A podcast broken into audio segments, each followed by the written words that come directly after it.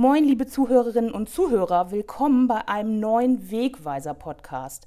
Mein Name ist Maren Desing-Espenhorst, ich bin die Chefredakteurin der Land und Forst und ich bin heute bei Dr. Wilfried Steffens. Beim Landvolk ist er für die Agrarpolitik zuständig. Wir unterhalten uns heute über die Förderperiode der gemeinsamen Agrarpolitik. Moin, Herr Steffens. Schönen guten Morgen. Herr Dr. Steffens, Geben Sie uns doch bitte einen kurzen Überblick. Was ist eigentlich die gemeinsame Agrarpolitik? Naja, die ist natürlich eng verknüpft mit der Gründung der Europäischen Union, die ja auch in mehreren Schritten verlief. Äh, erst die Montanunion, dann die Europäische Wirtschaftsgemeinschaft und dann eben die EU, wie wir sie heute haben. Und da spielt natürlich dann auch, wenn wir von Wirtschaftsgemeinschaft reden, die Agrarpolitik oder die Landwirtschaft als solche eine Rolle. Und so hat man dann Anfang der 60er Jahre begonnen, sozusagen Regelungen für die äh, Landwirtschaft aufzunehmen und immer mehr der EU zu übertragen. Das heißt, die Agrarpolitik oder die Landwirtschaft ist der einzige Wirtschaftszweig, der heute mehr oder weniger vollständig an die EU übergegangen ist, was die Kompetenzen angeht. Bei anderen Wirtschaftszweigen ist es anders. Und es ging halt zunächst darum, die Produktivität der Landwirtschaft zu erhöhen, die Versorgungssicherheit der Bevölkerung sicherzustellen, die Preise sozusagen niedrig zu halten und dergleichen mehr. Und dann kam im Laufe der Zeit auch der Bereich Umwelt dazu. Landwirtschaft hat ja auch immer irgendwie Einfluss auf die Umwelt und mit Umwelt zu tun. Es kam dann Ende der 90er Jahre erst die sogenannte zweite Säule dazu, wo es neben Einkommenssicherung, Versorgungssicherheit, Umwelt, dann auch um ländliche Entwicklung, um die ländlichen Räume ging und vieles mehr. Wer verhandelt denn die GAP? Ja, die GAP wird verhandelt. Das Prozedere ist eigentlich alle sieben Jahre gleich. Die Kommission, die legt zunächst ein, eine Mitteilung an Rat und Parlament vor, wo sie die vergangene Förderperiode nochmal reflektiert und sagt, hier und da und dort lief es gut, da können wir so weitermachen, an anderer Stelle müssen wir nachbessern. Und dann äh, schließlich geht das Ganze in den sogenannten Trilog, das heißt, die Kommission legt erst ihre Mitteilung vor, dann legt sie einen Verordnungsentwurf vor und dieser Verordnungsentwurf wird dann im Trilog verhandelt, sprich Rat, Parlament und Kommission müssen sich dann in den Punkten, wo sie nicht von vornherein eine Übereinstimmung haben, letztlich irgendwie einigen. Dieses Mal waren diese Trilogverhandlungen ja sehr, sehr zäh. Woran lag es denn? Ja, woran lag es? Ich meine, zäh waren sie schon immer, aber in der Vergangenheit oder in der, ist einige Jahre schon her, da war es noch insoweit etwas einfacher, weil sich nur zwei wirklich einigen mussten. Also die Befugnisse des Parlaments sind erst im Laufe der Zeit deutlich gestärkt worden. Das heißt, ursprünglich war es ein Dialog zwischen Rat und Kommission. Das Parlament konnte zwar dazu Stellung nehmen, hatte aber keine Entscheidungsbefugnis. Das ist seit einigen Jahren anders. Das ist das eine. Zweitens, die Mitgliedstaaten, die dann ja im Rat auch vertreten sind, die haben zum Teil sehr unterschiedliche Positionen. Nehmen wir beispielsweise das Thema Tierwohl, spielt bei uns eine riesige Rolle. Es gibt viele andere Mitgliedstaaten, da spielt das eher eine untergeordnete Rolle. Und das Dritte ist, äh, im Europäischen Parlament sind natürlich die Vorstellungen auch sehr unterschiedlich. Es sind sehr viele Fraktionen vertreten und es gibt noch nicht mal einen Fraktionszwang. Das heißt, jeder Abgeordnete kann für sich irgendwie sagen, was er davon hält. Und das führt dann regelmäßig dazu, dass 5000, 6000 Änderungsanträge zu diesen Verordnungsentwürfen der Kommission auf den Tisch gepackt werden, die dann verhandelt werden müssen. Und das dauert dann natürlich. Das ist wohl auch der Grund, warum wir jetzt gerade eine Übergangsverordnung haben. Wie lange bleibt die denn noch bestehen und was beinhaltet diese? Das ist ein Grund mit. Eine Übergangsverordnung hatten wir eigentlich auch in der Vergangenheit schon regelmäßig und zwar deshalb, weil insbesondere in der zweiten Säule wir es ja häufig äh, im Agrarumweltbereich mit mehrjährig laufenden Programmen zu tun haben. Die laufen in der Regel über fünf Jahre. So, und da ist es natürlich immer wichtig, den Anschluss hinzukriegen, dass da keine Lücken entstehen, dass da aber gesichert ist, mit welchen Mitteln aus der alten oder neuen Förderperiode diese Maßnahmen dann bestückt sind und dergleichen mehr. In diesem Jahr ist es denn tatsächlich so gewesen, dass wir anders als in den vergangenen Jahren, wo wir dann eine einjährige Übergangszeit hatten, eine zweijährige Übergangszeit haben, das heißt 21 und 22. In der ersten Säule ändert sich für die Landwirte und den Regularien eigentlich äh, nichts äh, oder wenig, nur dass das Geld ein bisschen weniger wird. In der zweiten Säule, wie gesagt, sind Regularien da, wie diese einzelnen Maßnahmen, ohne dass es da nur zu Lücken kommt, fortgeführt werden können. Ein bisschen weniger Geld für die Landwirte ist im Moment aber nicht so richtig schön. Nee. Leider. Aber Deutschland hat zudem ja Änderungen der Direktzahlungsdurchführungsgesetze vorgenommen. Ja. Was bedeutet dies denn im Moment für die Betriebe? Ja, das hat dazu geführt, dass das Geld ein bisschen weniger wird. Also das Direktzahlung-Durchführungsgesetz ist schon in der Vergangenheit häufiger geändert worden an verschiedenen Stellen, aber in den letzten beiden Malen hauptsächlich an der Stelle Umschichtung von Mitteln aus Säule 1 in Säule 2. Sie wissen vielleicht, diese Möglichkeit besteht. Die Kommission weist den Mitgliedstaaten ja für die verschiedenen Töpfe, erste Säule, zweite Säule, ein Budget zu, sagt aber auch, ihr, liebe Mitgliedstaaten, habt die Flexibilität, dieses Budget zu verändern in einen gewissen vorgegebenen Rahmen. Und Deutschland hat da in der Vergangenheit von Gebrauch gemacht. Sie haben das nicht voll ausgeschöpft. Sie haben viereinhalb Prozent der Mittel, die eigentlich für Direktzahlungen vorgesehen wird, in die sogenannte zweite Säule umgeschichtet. Und jetzt für die Jahre 21 und 22, also für diese beiden Übergangsjahre, mussten jetzt äh, eben entsprechende Regelungen geschaffen werden, wie es denn da weitergehen soll, weil diese bisherige Umschichtung bis 2020 dann befristet war. Und da hat man sich dann äh, auf Bundesebene mit den Ländern darauf geeinigt, im Jahre 2021 den Satz von 4,5 auf 6 Prozent anzuheben und in 2022 nochmal auf 8 Prozent. Und wie es denn ab 23 weitergeht, das ist im äh, GAP-Direktzahlungen-Gesetz, was schon veröffentlicht ist, geregelt.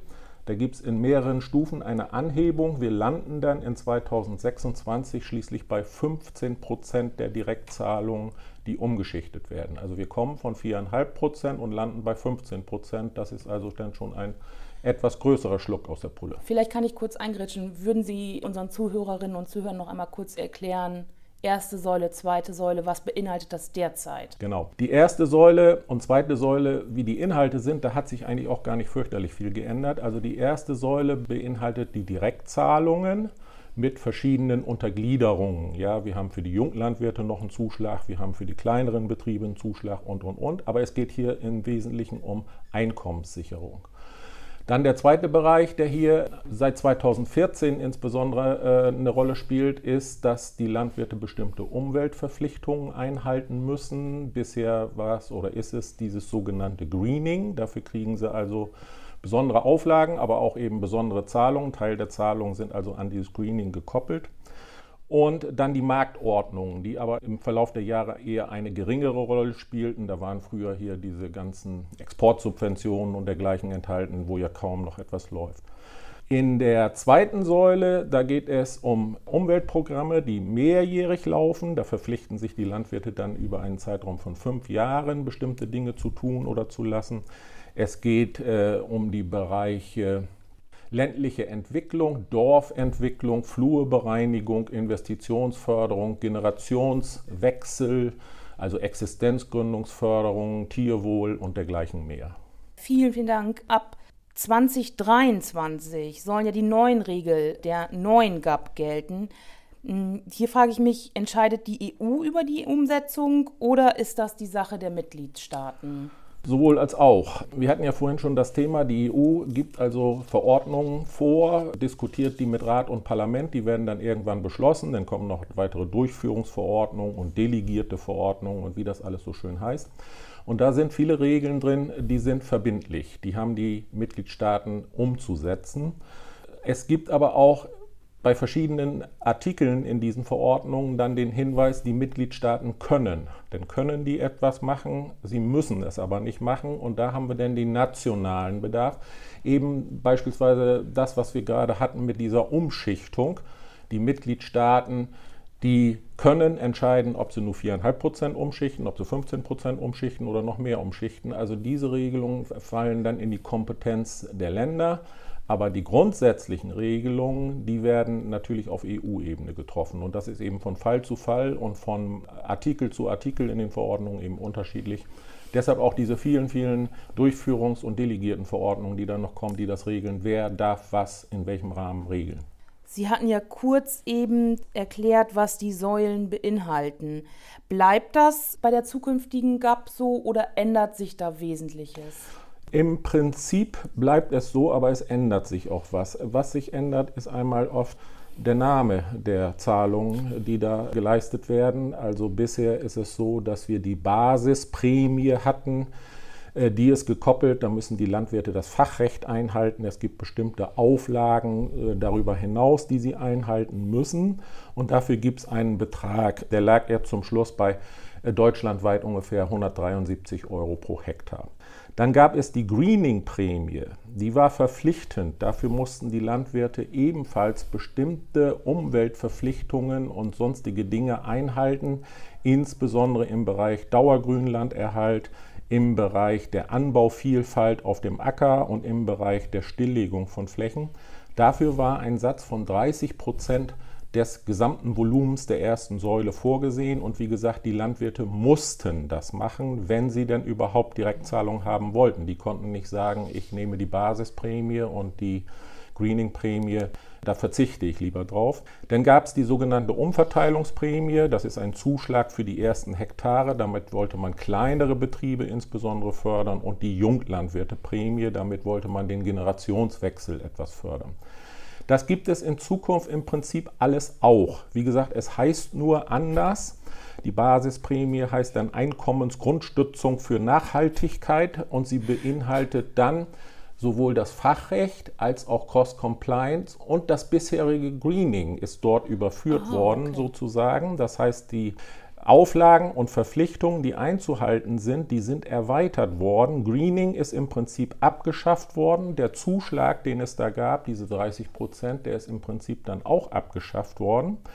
Und anstelle des Greening treten jetzt die sogenannten Eco-Schemes oder Öko-Regelungen, wie es dann im deutschen Gesetz heißt.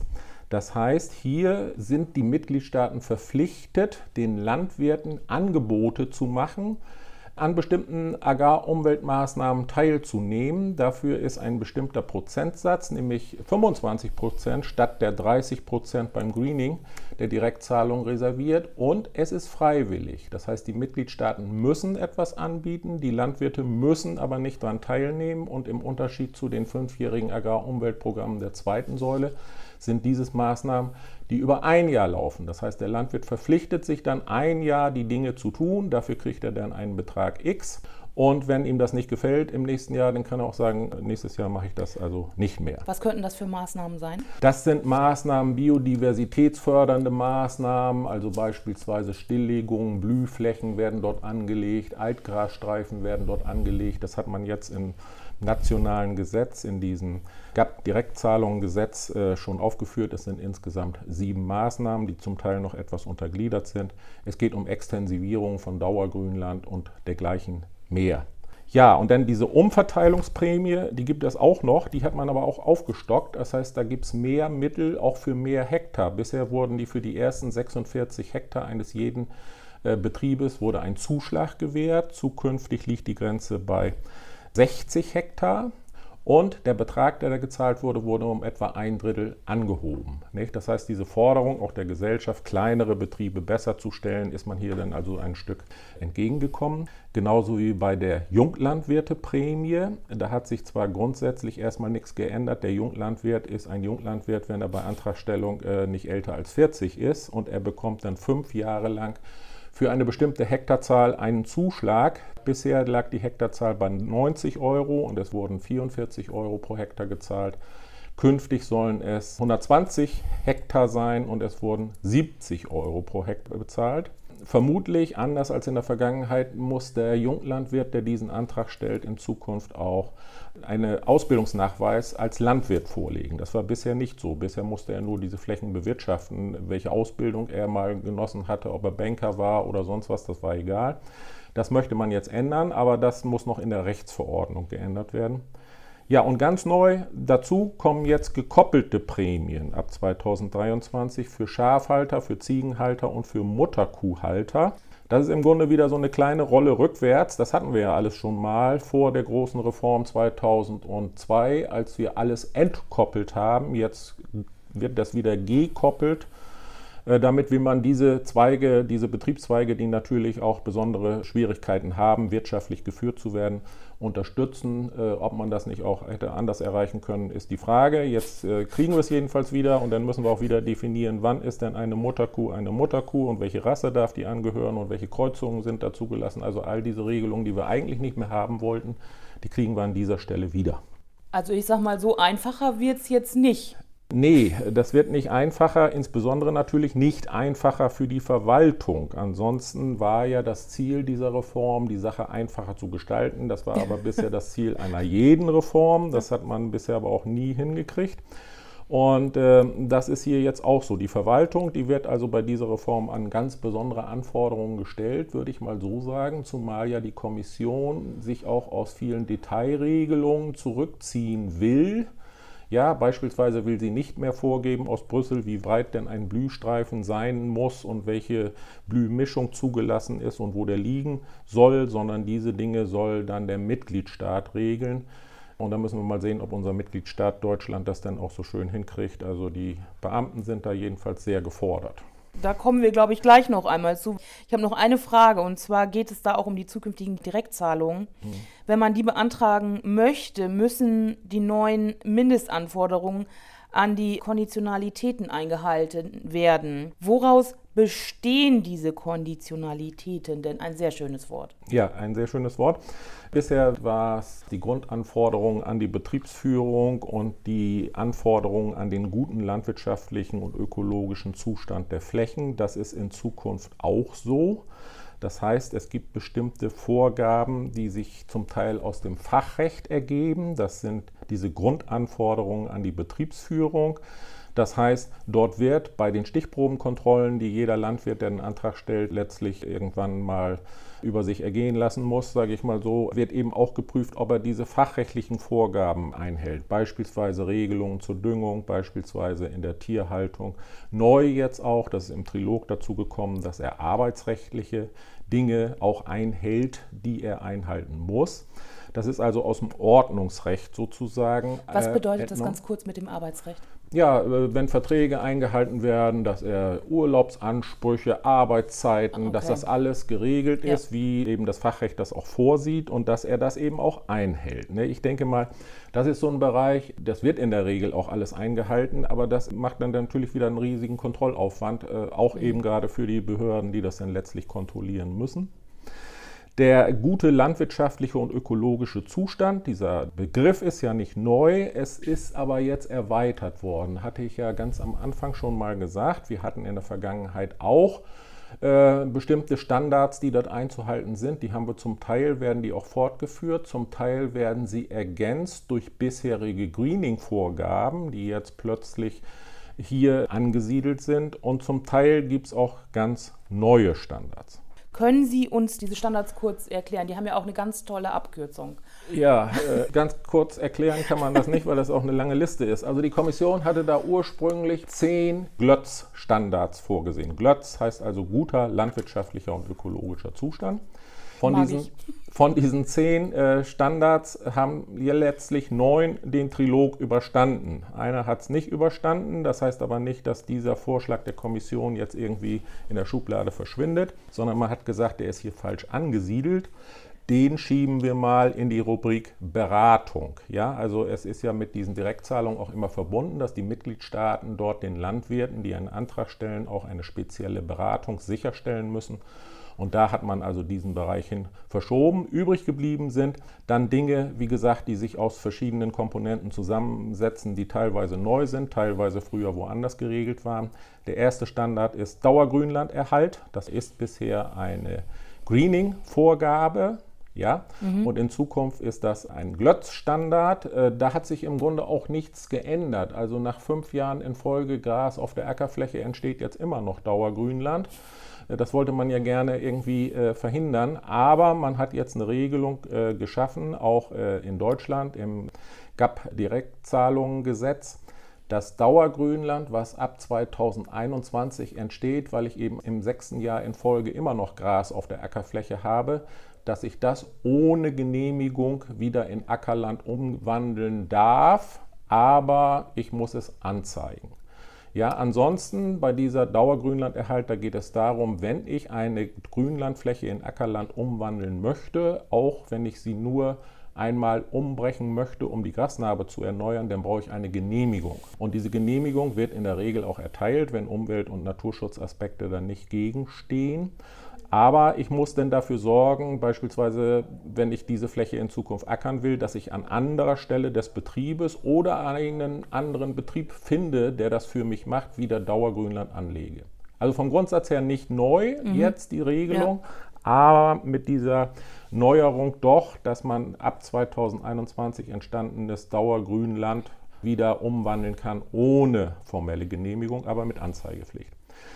Äh, der zweite Standard, der macht uns natürlich in Niedersachsen besondere Kopfschmerzen. Da geht es um den Schutz von Feuchtgebieten und Mooren. Da muss noch eine Gebietskulisse abgegrenzt werden. Was ist denn ein Feuchtgebiet und was ist ein Moor? Da ist man zurzeit dabei. Das muss spätestens 2025 erledigt sein und dann auch umgesetzt werden. Da haben wir insbesondere ein Problem. In diesen Regionen haben wir natürlich auch sehr viel Dauergrünland. So, und nun wollen wir auf diesem Dauergrünland auch gar nicht fürchterlich ackern, sondern dieses Dauergrünland, weil es Moore sind, weil es Feuchtgebiete sind, das wird im Laufe der Zeit von der Oberfläche her uneben, es wird schwer zu bewirtschaften, die Grasnarbe, ja. die lässt äh, nach. Und da muss man dann ab und zu, ohne dass man da nur groß tief flücht, aber ab und zu wenigstens mit der Fräse und dergleichen mal drüber gehen und die Sache wieder glatt ziehen und dann neu wieder als Gras ansehen. Und das ist nach der derzeitigen Regelung, wie der Trilog es verhandelt hat, in Zukunft höchstwahrscheinlich schwierig bzw. nicht mehr möglich. Und das bedeutet dann natürlich, äh, nicht gleich im ersten Jahr, aber nach einigen Jahren haben die Landwirte an diesen Standorten große Probleme, diese Flächen überhaupt noch zu bewirtschaften. Und äh, gerade in Niedersachsen haben wir an diesen Standorten ja auch die Milchproduktion, die natürlich auf gutes Futter angewiesen ist, diese Flächen auch relativ intensiv bewirtschaftet. Die werden da ein Problem mit kriegen. Gibt, da muss man, da Lösungsansätze? Ja, da muss man nochmal sehen, was heißt das denn, dass wir wenigstens flach oberflächlich dort noch etwas machen dürfen. Äh, da gibt es gewissen Spielraum für die Mitgliedstaaten, da ist man im Moment noch dabei dass man das vielleicht hinkriegt, aber äh, das ist noch nicht in Sack und Tüten und da haben wir noch Regelungsbedarf. Mhm. Glötz 3 ist nicht neu. Da geht es darum, ich darf nach dem Dreschen die Stoppelfelder nicht abbrennen. Das machen wir ja eigentlich schon ewig nicht mehr. Zu meiner Kindheit hat man das ab und zu noch mal gemacht, aber äh, das ist schon lange kein Thema mehr. Aber der Standard besteht nach wie vor. Glötz 4 macht uns in Niedersachsen auch ein bisschen Probleme. Da soll ich an bestimmten Gewässerläufen Pufferstreifen anlegen, dahingehend, dass ich auf diesen Streifen zwar etwas anbauen darf, aber ich darf auf diesen Streifen nicht düngen und ich darf kein Pflanzenschutzmittel einsetzen.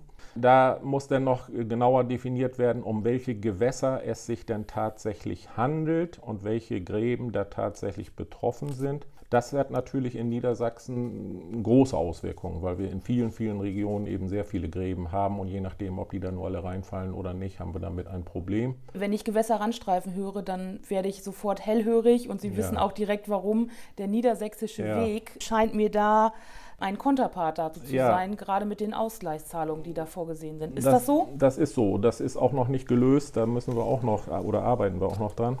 Das Problem ist eben halt, dass der niedersächsische Weg auch an gewissen Gewässern diesen Streifen vorsieht, aber sagt, dadurch, dass ihr da nicht mehr düngt und kein Pflanzenschutzmittel mehr einsetzt, zahlen wir einen Ausgleich. Und diese Konditionalität bedeutet natürlich, wenn die EU jetzt vorgibt, ihr dürft das nicht, dann hat Niedersachsen natürlich damit jetzt ein Problem, weil das, was eh verboten ist, das darf man nicht nochmal durch Mittel, durch Ausgleichszahlungen sozusagen honorieren. Und da muss man jetzt nochmal sehen, dass man nochmal genau abgleicht, welche Gewässer sind denn äh, nach dem niedersächsischen Weg betroffen, welche nach Glötz 4. Ist das eins zu eins gleich äh, oder auch nicht? Oder haben wir da noch Möglichkeiten, eventuell auf diesen Flächen dann durch die sogenannten Ökoregelungen vielleicht, dass man die an diese Stelle legt. Das ist alles noch nicht geklärt, das müssen wir noch klären. Aber da haben wir eine große Baustelle noch vor uns. Aber wenn ich das richtig verstehe, ich grätsche gerade noch mal kurz rein, Glötz 2 und Glötz 4 betreffen die Gebiete, ja. die werden besonders gebeutelt werden, unsere Grünlandgebiete. Genau, Glötzeen, da kommen wir nachher noch dazu, kommt noch dazu. Ich sag mal so, die Moorflächen, die Feuchtgebiete und die Vogelschutzgebiete, die wir ja alles in diesen Regionen haben, Landwirte, die dort zu wirtschaften haben, die sind durch diese neuen Konditionalitätsbestimmungen sicherlich ganz besonders betroffen. Aber es ist, wie gesagt, hier und da noch ein bisschen Spielraum drin. Da muss man jetzt mal sehen, wie man das in der nationalen Umsetzung, in den noch offenen Rechtsverordnungen, die nach der Bundestagswahl dann wohl aber erst auf den Weg gebracht werden, wie man da vielleicht die ein oder andere Entschärfung noch hinkriegt. Super. Glotz Fünf war, glaube ich, der nächste fünf, Punkt. Äh, ist weg. Äh, fünf, fünf, ist, ist das, weg, genau. Das hat den Trilog nicht überstanden. Da geht es um Anlegen und Nutzung eines Nährstoffkatasters. Das hat man gesagt, das ist ein Beratungsinstrument. Das schieben wir in die Kategorie Beratung. Das passt hier nicht hin. Glotz 6 ist nicht neu. Glotz 7 ist auch nicht neu. Glotz 6, da geht es um die Bodenbearbeitung an Hanglagen, also Erosionsvermeidung. Das hatten wir bisher mhm. auch schon. Dann äh, die Begrünung von Ackerflächen im Winter. Glotz 7 hatten wir bisher auch schon. Glotz 8 ist Fruchtartendiversifizierung. Das hatten wir bisher in Form der sogenannten Anbaudiversifizierung. Wo ist da jetzt der Unterschied? Bei der Anbaudiversifizierung, da musste ich als Landwirt, der mehr als 15 Hektar Ackerfläche bewirtschaftet, drei verschiedene Kulturen anbauen und nachweisen. Wobei die einzelne Kultur nicht unbedingt wechseln musste. Also ich konnte auf einer Fläche, wo ich in einem Jahr Mais hatte, im nächsten Jahr auch nochmal Mais bauen, aber ich musste auf jeden Fall diese drei Kulturen nachweisen, was in einigen Regionen in Niedersachsen, gerade da oben an der Küste mit viel Dauergrünland und wenig Ackerfläche, natürlich auch schon eine Herausforderung war weil die auf der Ackerfläche natürlich vorzugsweise dann Mais für die Milchviehhaltung angebaut haben. Sie haben es bisher hingekriegt. Jetzt soll ein Fruchtwechsel folgen. Was heißt das im Extrem? Das heißt im Extrem, auf der Fläche, in der in diesem Jahr Mais angebaut wird, darf im nächsten Jahr kein Mais mehr angebaut werden. Ja, da kriegen wir also sicherlich ein noch größeres Problem, als wir bisher hatten. Nun sagt äh, der Trilog, naja, man kann Zweitfrüchte da sozusagen mit einbeziehen und das will Deutschland jetzt wohl auch machen. Das heißt, Winterzwischenfrüchte sollen als eigenständige Kultur gelten.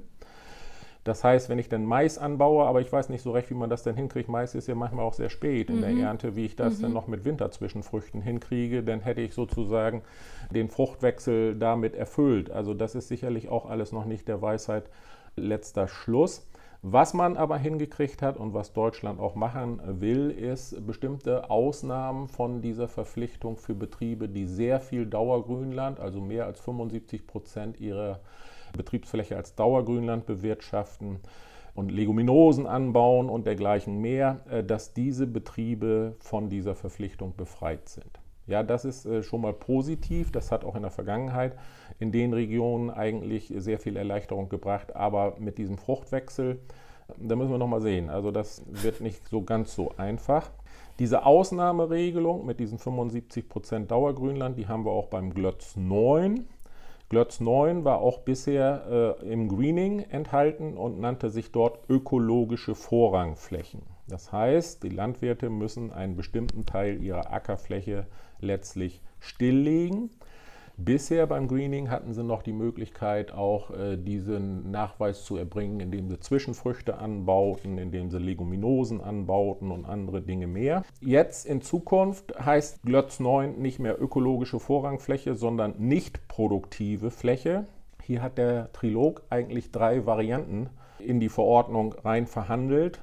Die Variante 1 ist tatsächlich einen Prozentsatz stillzulegen, nämlich 4% seiner Ackerfläche stillzulegen. Ich kann die dann begrünen, ich kann das aber auch lassen. Vor allen Dingen, äh, es ist eine Konditionalität, also die ist mit dieser Basisprämie abgegolten. Dafür gibt es kein extra Geld. 4% der Ackerfläche sind stillzulegen.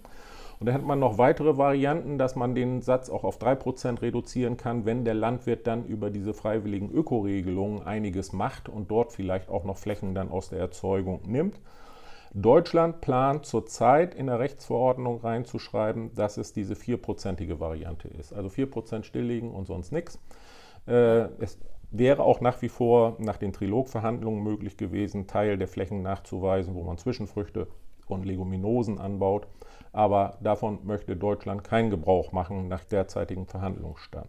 Ja, und der letzte Standard ist das Verbot der Umwandlung von Dauergrünland in FFH-Gebieten. Das hatten wir bisher auch schon, aber jetzt ist erweitert worden diese Kulisse auf die Vogelschutzgebiete, wo wir dann wieder dieses Problem haben für die Betriebe, dass sie keine Narbenerneuerung durchführen können und dergleichen mehr.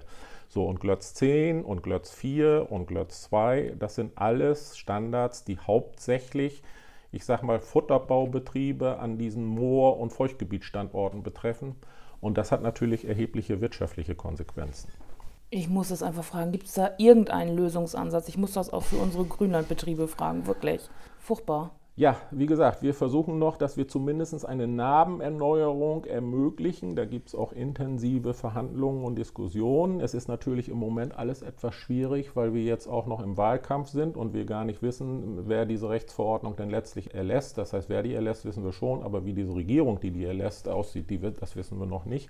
Das ist der eine Punkt. Und zum anderen, dass wir bei diesen Pufferstreifen und so da eventuell eine Lösung finden dass, wenn es denn so ist, ich das letztlich auch erfülle, wenn ich über diese Ökoregelung meinetwegen meinen Stilllegungsstreifen ans Gewässer lege, dann erfülle ich sozusagen die Auflagen noch mehr als beim Pufferstreifen. Beim Pufferstreifen kann ich ja noch anbauen, weil wenn ich dann tatsächlich stilllege, baue ich ja noch nicht mal mehr an.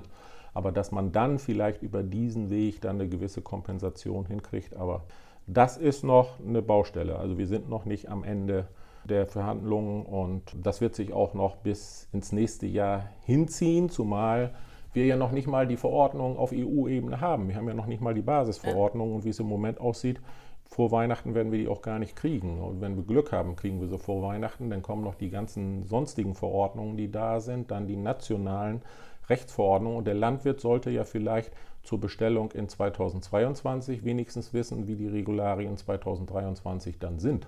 Wäre und schön. Das wäre schön, ja. Und das sehen auch alle so, aber äh, es wird eng. Mein Gott, Herr Dr. Steffens, Sie machen mir Freude hier gerade. Noch eine Frage, und zwar ein Viertel der Direktzahlungsmittel soll für Ökoregeln hm. äh, reserviert werden. Wie sehen diese denn aus? Ja, das sind, wie gesagt, äh, die sind schon festgelegt jetzt erstmal im äh, GAP-Direktzahlungengesetz. Das ist im Juni verabschiedet worden durch Bundestag, Bundesrat und ist auch schon im Amtsblatt im Bundesanzeiger veröffentlicht. Ähm, da ist zunächst ein Strauß von Maßnahmen, mit denen man die Biodiversität fördern möchte. Und zwar sagt man einmal über diesen Glötz 9 Standard hinaus, da muss ich ja 4% meiner Ackerfläche stilllegen, ohne dass ich dafür einen Ausgleich bekomme, kann der Landwirt auch ein fünftes, sechstes, siebtes, achtes oder neuntes Prozent seiner Ackerfläche stilllegen, also 5% noch darüber hinaus. Und dafür kriegt er dann Geld. So, und da hat Thünen-Institut gerechnet und äh, diese Zahlen liegen auch vor, aber der Bund möchte sie im Moment nicht rausgeben. Aus Wahlkampf technischen Gründen, sagt Frau Klöckner, wobei ich das so ein bisschen an den Haaren herbeigezogen finde. Aber egal, äh, so ein bisschen weiß man aber natürlich. Also man möchte hier tatsächlich dann diese Fläche honorieren, äh, den ersten Prozent, den ich über die 4% hinausgehe, relativ hoch und dann mit absinkenden Beträgen. Und zwar der erste Prozent soll also deutlich über 1000 Euro pro Hektar betragen, den ich bekomme, wenn ich einen weiteren Hektar stilllege. Also nehmen wir mal einen 100 Hektar Ackerbaubetrieb, mhm. der müsste 4% entschädigungslos stilllegen und den 5, äh, 4 Hektar und den fünften Hektar würde er dann stilllegen und würde da für 1000, 1200, 1300 Euro bekommen. Wenn er diesen Hektar noch aufwertet und dort noch Blühflächen oder Blühstreifen, also eine Blühsaatmischung auf diesen Hektar ausbringt, kriegt er noch einen Zuschlag von nochmal 150 Euro. Dann liegt er so bei 1400, gut 1400 Euro, die er für diesen Hektar bekommt. Wenn er dann noch einen draufpackt, dafür bekommt er dann schon deutlich weniger. Und sodass das dann wieder eine Frage ist, rechnet sich das oder rechnet sich das nicht? Wie gesagt, für die ersten vier Hektar bekommt er gar nichts. Ja, diese Blühflächen, Blühstreifen, Zuschläge für diese stillgelegten Flächen, die soll es nicht nur für Ackerflächen geben, sondern die soll es auch geben für Dauerkulturflächen, wobei damit, denke ich mal, nicht gemeint ist, dass ich meine Apfelbäume roden muss und dann da irgendwelche Blühflächen anlege, sondern da geht es darum, ich habe ja auf diesen Dauerkulturflächen häufig ein Vorgewende, ich habe zwischen den Reihen Platz, dass man dort sozusagen Blühsaatmischungen ausbringt und dann einen Betrag X zahlt. Und dann gibt es, das heißt der Betrag X, der wird ungefähr bei 150 Euro dann liegen. Und dann gibt es als vierte Maßnahme für die Grünlandbauern, wo wir eben ja schon festgestellt haben, die sind häufig durch die Konditionalität natürlich stark betroffen, das Angebot, dass sie Altgrasstreifen anlegen. Ja, äh, und da ist es natürlich auch wieder so, dort in den Regionen, wo wir eine intensive Milchviehhaltung haben, da brauchen wir die Flächen eigentlich auch. Wir brauchen sie wegen der Düngeverordnung, wir brauchen sie, um genügend Futter für die Milchkühe zu haben und dergleichen mehr. Und deshalb ist die Begeisterung in den Regionen für Altgrasstreifen nicht ganz so groß wie in Regionen, wo ich vielleicht mehr mit Mutterkühen wirtschafte und da dann mit klarkomme. Hier möchte man also einen Betrag zahlen, der aber unter 1000 Euro pro Hektar Altgrasstreifen liegt. Und das Wesentliche ist, das ist aber noch nicht beschlossen, sondern das steht in einem Entwurf der sogenannten Interventionsbeschreibung, dass ich diesen Aufwuchs von diesen Altgrasstreifen dann aber erst ab 1. September des Jahres nutzen darf. Wobei ich dann immer sage, ab 1. September kann ich diesen Aufwuchs nicht mehr nutzen, da kann ich ihn nur noch entsorgen. Und das ist, glaube ich, äh, der große Hinderungsgrund auch für unsere Milchviehbetriebe dort insbesondere im Norden, dass die sagen, das ist eine Maßnahme, die für uns also eher nicht in Frage kommt. Ja, das sind diese biodiversitätsfördernden Maßnahmen und dann gibt es noch sechs andere Maßnahmen, die zum Teil auch auf Grünland, zum Teil aber auch auf Acker- und auf Dauerkulturflächen anzuwenden sind.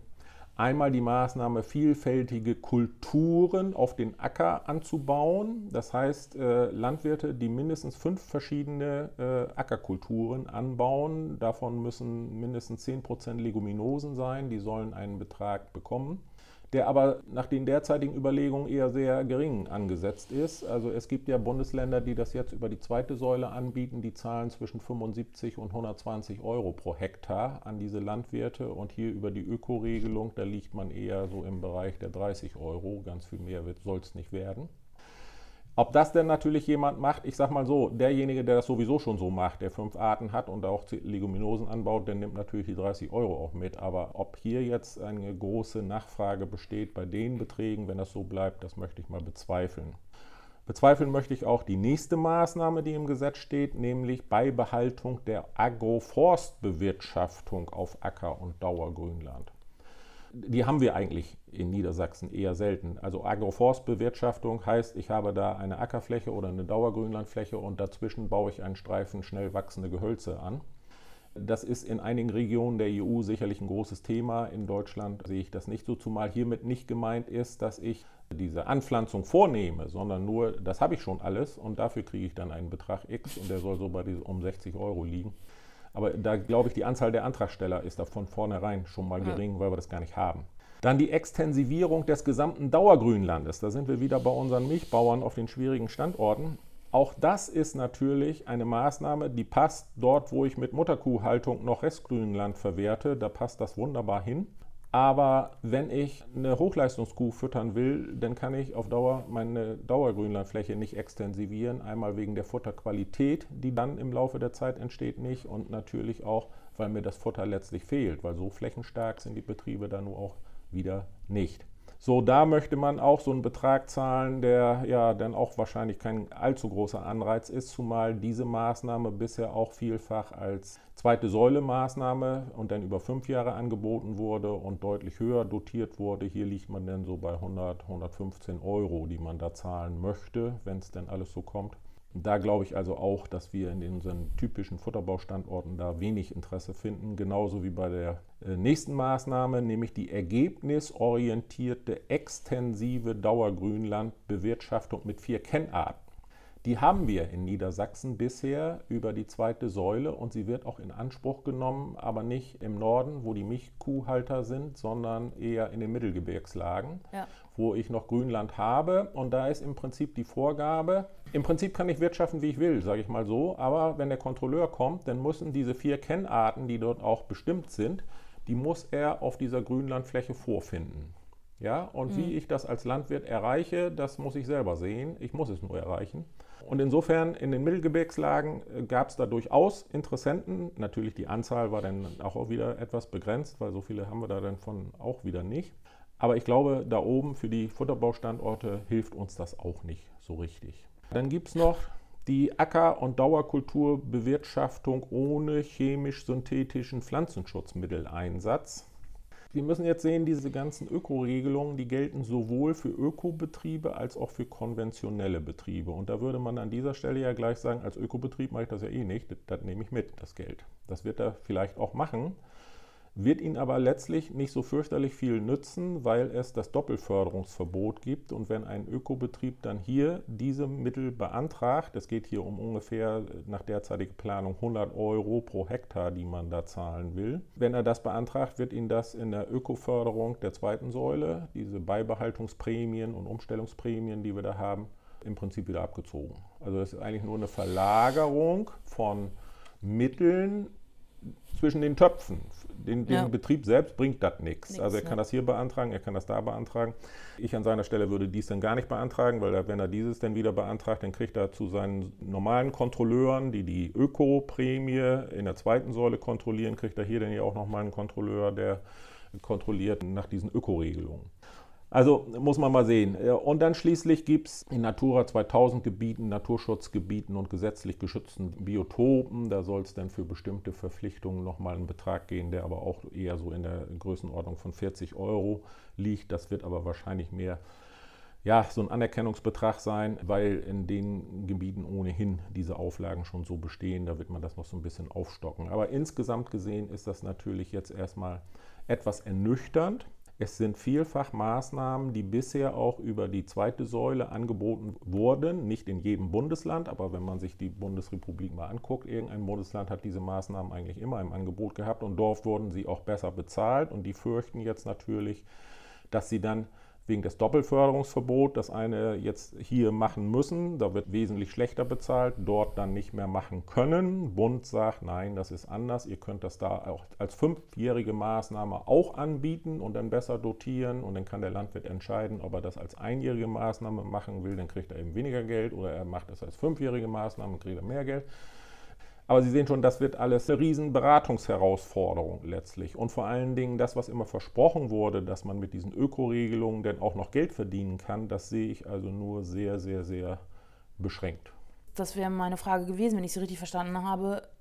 Geht die Summe erheblich zurück, ja. die pro Hektar zu erhalten ist? Können Sie mir sagen, wie viel das etwa ist? Grünlandbetrieb und Ackerbaubetrieb? Gibt es da Abschätzungen? Ja, es geht ja einmal so, dass die Direktzahlung als solches im Zeitablauf bis zum Ende der jetzt neuen Förderperiode zurückgehen werden, die dort pro Hektar anfallen. Das liegt einfach daran, das hatte ich ja ganz am Anfang gesagt, weil ja. dieser Umschichtungssatz von Jahr zu Jahr erheblich ansteigt. Also wird der Topf, der noch für Direktzahlung übrig bleibt, dadurch automatisch kleiner. Dann werden diese anderen Töpfe gebildet für die Umverteilung, für die Junglandwirte, für die gekoppelten Zahlungen. Das steht auch alles für die Betriebe dann als Direktzahlung, also für die Masse der Betriebe eben nicht mehr zur Verfügung sodass man erstmal vom Durchschnitt ausgehen kann. Im Vergleich zu heute muss man, denke ich mal, locker mit 100 Euro weniger Prämie pro Hektar rechnen im Verlauf der Förderperiode, wie sich das entwickelt, im Durchschnitt der Betriebe. Aber das Absinken der Direktzahlungen durch diese Umschichtungen und Töpfebildungen und so, das ist ja das eine. Das andere ist das, was wir vorhin angesprochen haben, die Konditionalitäten und dergleichen, die Auflagen, die die Betriebe sehr, sehr unterschiedlich treffen. Und wir haben dort zusammen mit der Landwirtschaftskammer mal gerechnet. Also wenn man das alles zusammennimmt, dann sind insbesondere die Betriebe, die sehr viele Flächen auf Moorstandorten bewirtschaften und in Vogelschutzgebieten am stärksten betroffen.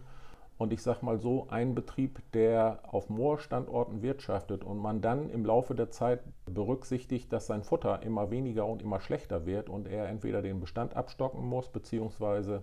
Futter zukaufen muss, im Prinzip die zusätzlichen Kosten, die er dadurch hat, das, was er an Direktzahlungen erhält, nahezu auffrisst. Und ja? die Ökoregelungen, also wenn ich, bei, Öko, wenn ich da teilnehme, ja dann die, kann das nicht aufgestockt werden. Ja, gerade bei denen nicht, nicht weil im nee. Moment haben wir da nicht so eine richtig passende Ökoregelung, wo die alle Hurra schreien und sagen, das machen wir gerne.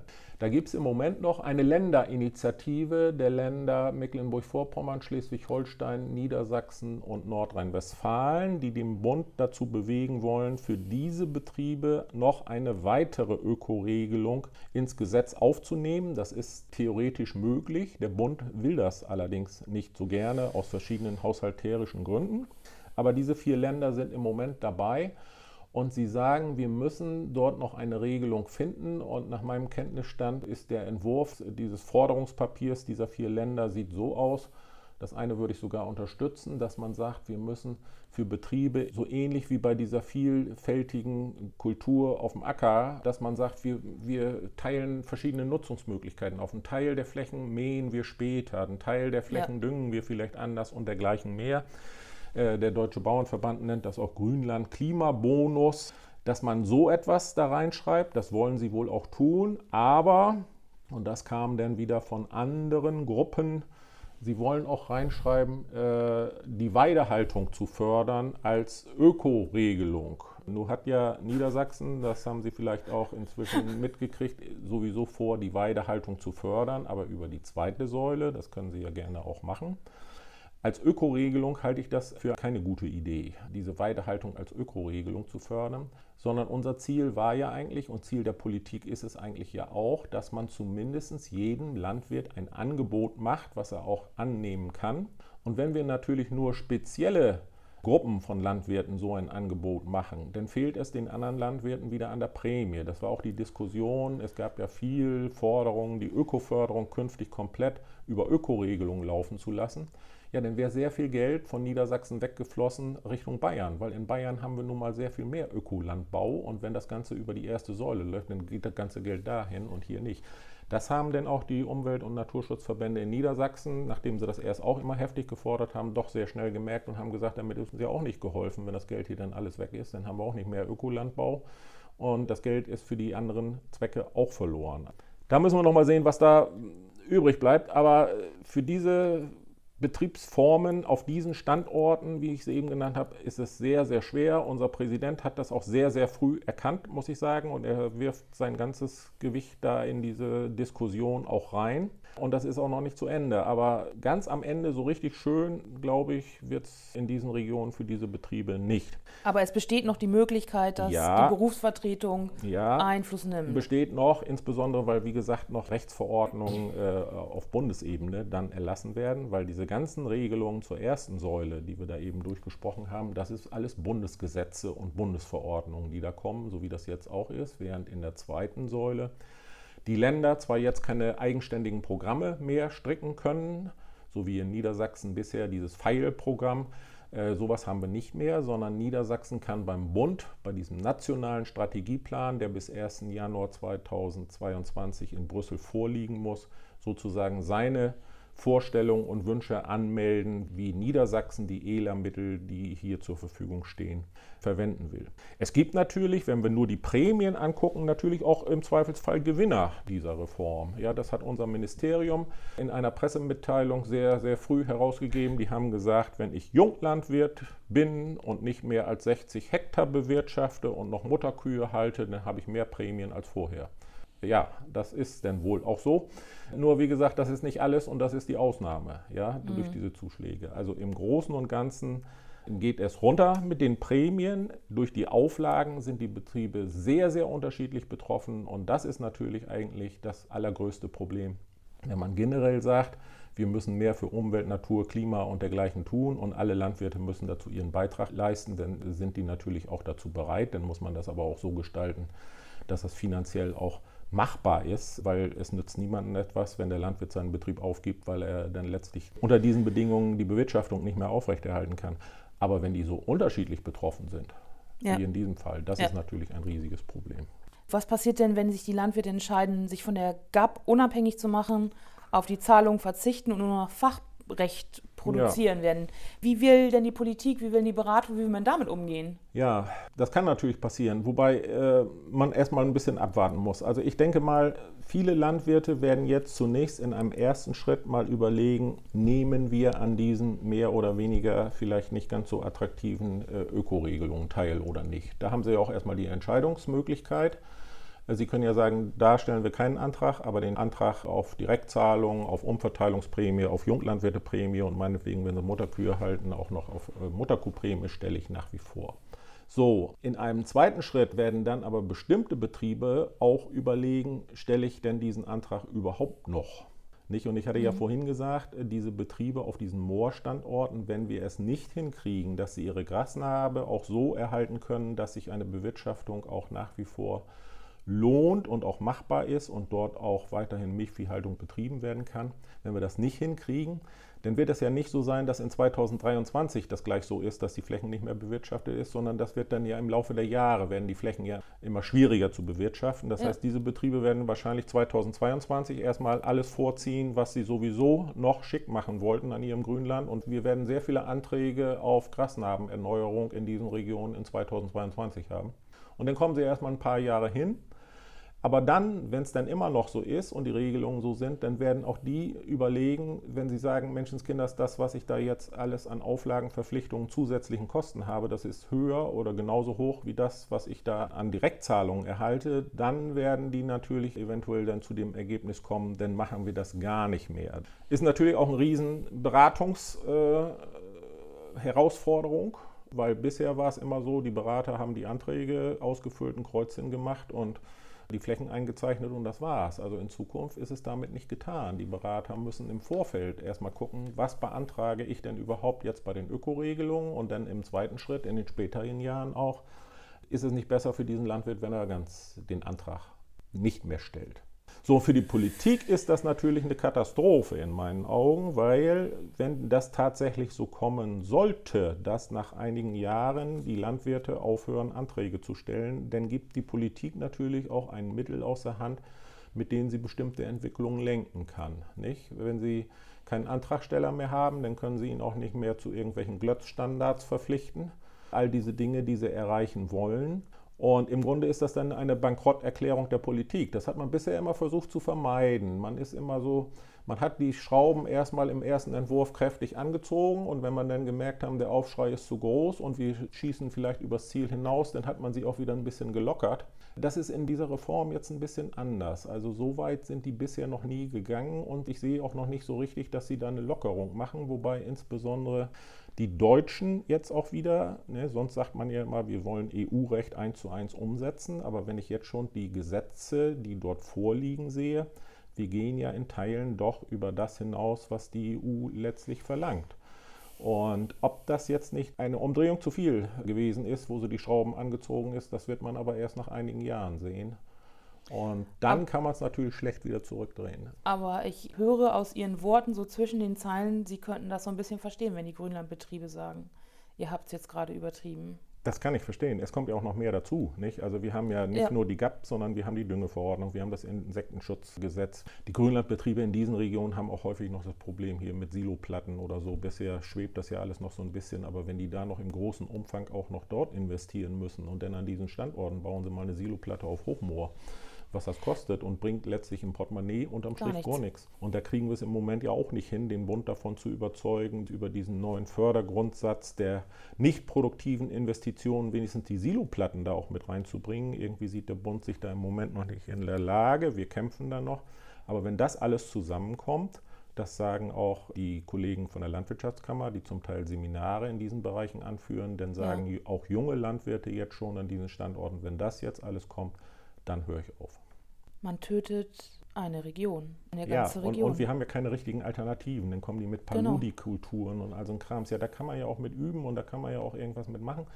Bloß, wir können doch nicht unsere ganzen Moorflächen hier äh, mit Paludikulturen, wo wir im Moment noch gar nicht wissen, was, was kann man da Richtig. denn alles mitmachen und die Milchkühe alle raus. Also auch, was wir da an Arbeitsplätzen vernichten. Selbst wenn das ja. mit Paludikulturen mal klappt, dann brauchen wir so viele Arbeitskräfte, wie wir sie jetzt alle noch haben, in den Milchviehbetrieben natürlich nicht mehr, ne? weil die Paludikulturen müssen wir nicht melken. Das wird alles maschinell dann mehr oder weniger laufen. Die Regionen werden da richtig ausbluten. Dadurch. Wenn die Milchviehbetriebe da oben komplett aufhören, dann ist ja auch der vor- und nachgelagerte alles, Bereich Alles hin. betroffen, alles betroffen. Es beschränkt sich nicht nur auf die Betriebe, das ist klar. Herr Dr. Steffens, das war jetzt zwar kein schöner Abschluss, aber es war sehr, sehr spannend, Ihnen zuzuhören. Ich hoffe, das ging auch Ihnen so, liebe Zuhörerinnen und Zuhörern. Ich wünsche Ihnen jetzt jedenfalls erstmal einen erfolgreichen und schönen Tag. Tschüss. Tschüss.